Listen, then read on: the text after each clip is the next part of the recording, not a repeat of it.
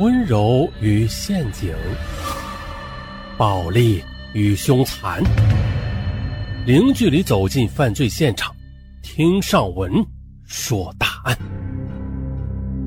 本节目由喜马拉雅独家播出。二零一一年三月二十二日，湖南省邵东县六六八宾馆发生了一起血案。该县的组织部干部李小梅在房间里被人连捅二十二刀后当场身亡，而凶手竟然是她的丈夫谢龙华。而更令人吃惊的是，就在案发前的不久的，谢龙华因为出车祸变成了植物人，而怀着身孕的李小梅则天天的给他写情书、读短信，费尽周折才将他给唤醒，并且帮助他一步步的走向康复。那么？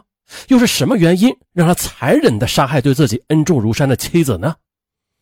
这悲剧的背后又有什么样的令人痛心的真相啊？咱们从头说。李小梅，一九八零年出生于邵东县城。二零零六年十二月的，李小梅参加全县公开选拔的文秘人员考试，并且呢，以前三名的成绩考入了县委组织部，负责信息调研工作。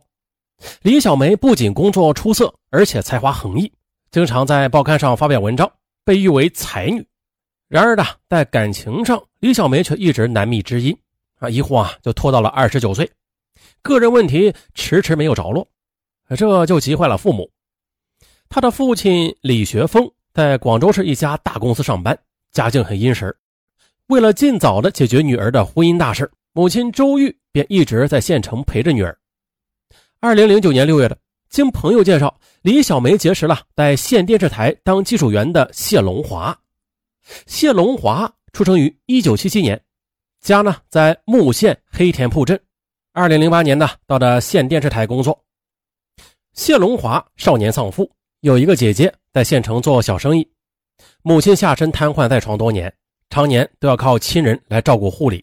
多年来，谢龙华和母亲一直是住在已经成家的姐姐那里。有一次呢，李小梅、谢龙华去看望他的母亲，见他坐在床边给母亲按摩双腿，这一摁就是两个多小时，累得满身都是汗呢。李小梅从谢龙华的姐姐口中得知了，谢龙华每天啊都得抽空给母亲按摩的，这些年来也是风雨无阻。回到家的李小梅对母亲周玉说：“谢龙华他能够数年如一日的照顾母亲，这就说明他是一个有孝心和责任感的男人。”嫁给这样一个男人，那肯定是没有错的。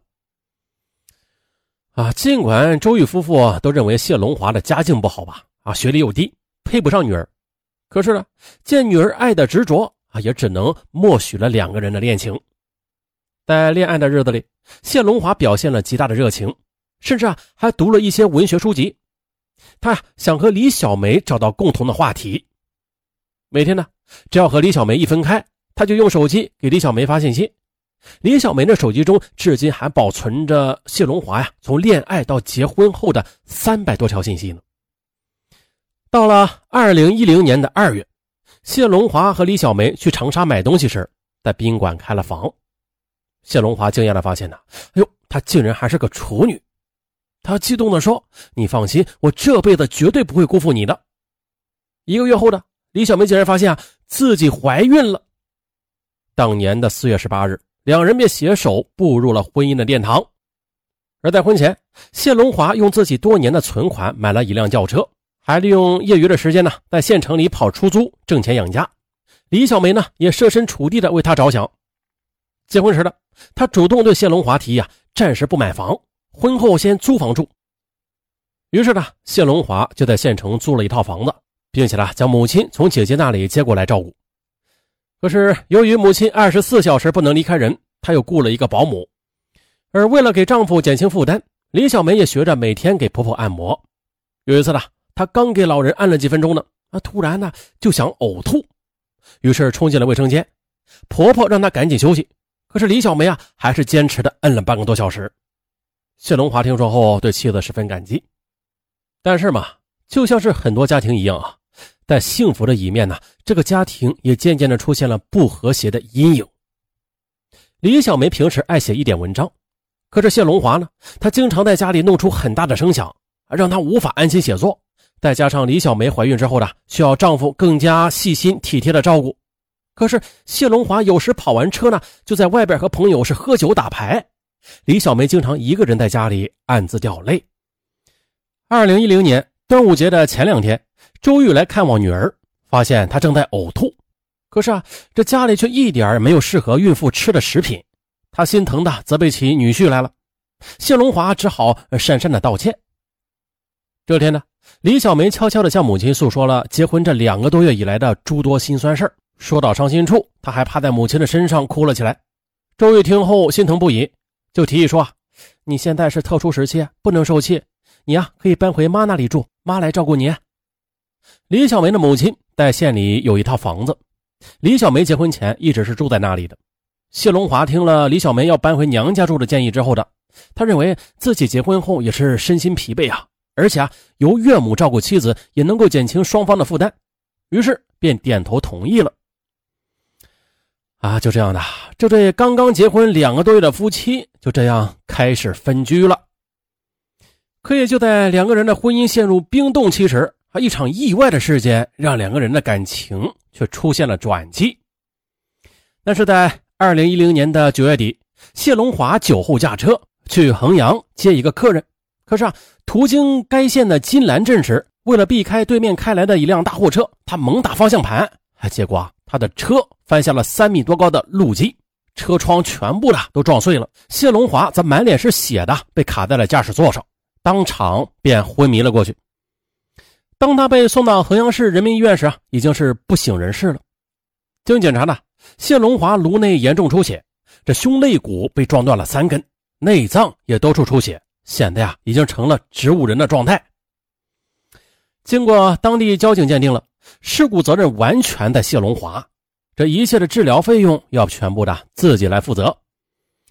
李小梅听说丈夫出了车祸，心急如焚，他不顾母亲的劝阻，挺着大肚子赶到衡阳市人民医院，当天呢就交了四万元钱。那这笔钱有些是他们结婚时候收的礼金，有些是啊他自己存的。在医院里的，当看到病床上满身缠着白纱布、不省人事的谢龙华，李小梅的眼前一黑，差点就晕了过去。医生跟他说呀：“谢龙华虽然脱离了生命危险吧，可是现在仍然是重度昏迷的，什么时候能苏醒过来，那无法预料的。”李小梅听罢，当众掩面痛哭。她给母亲打电话说：“只要有万分之一的机会，我就要救他。和这场灾难相比，往日那些鸡毛蒜皮的争吵又算得了什么呀？”接着呀，经过询问医生和查资料，啊，李小梅想出了一个唤醒丈夫的办法。她呀，趴在病床上给丈夫写信，写他们恋爱时的那些快乐的事儿。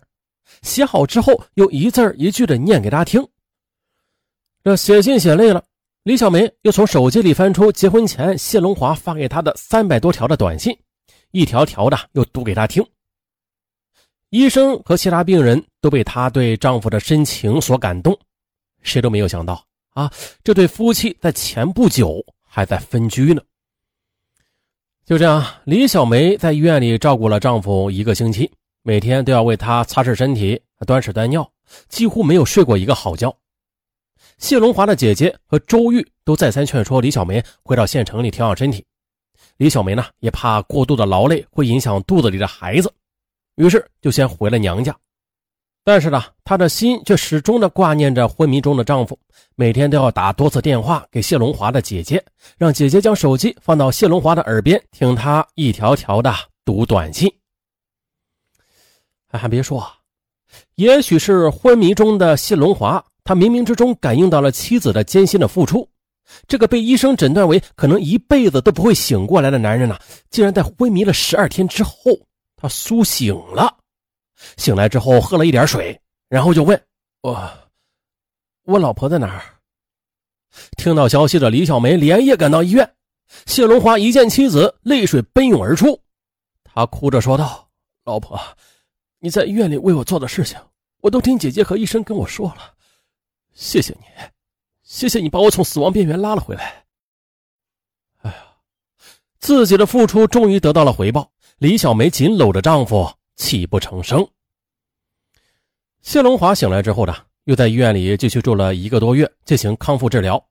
这期间呢，李小梅每到周末都要坐巴士去衡阳看他，而在每次去之前呢，他都要请母亲从街上买来土鸡啊，他亲自的守在炉子前，花上一两个小时啊，将鸡炖好了又打包，坐车赶到医院里啊，喂给丈夫喝。谢龙华喝着妻子做的鸡汤，感觉温暖无比，下定决心了，不辜负妻子的这片情谊。那这么看来，谢龙华他在康复之后应该尽心尽力的去感谢妻子，去回报妻子的呀。可是最后呢，他为什么又向妻子举起了屠刀呢？并且呢，是捅了二十二刀，这得多大的仇恨呢？好，欲知后事如何，咱们下期再说。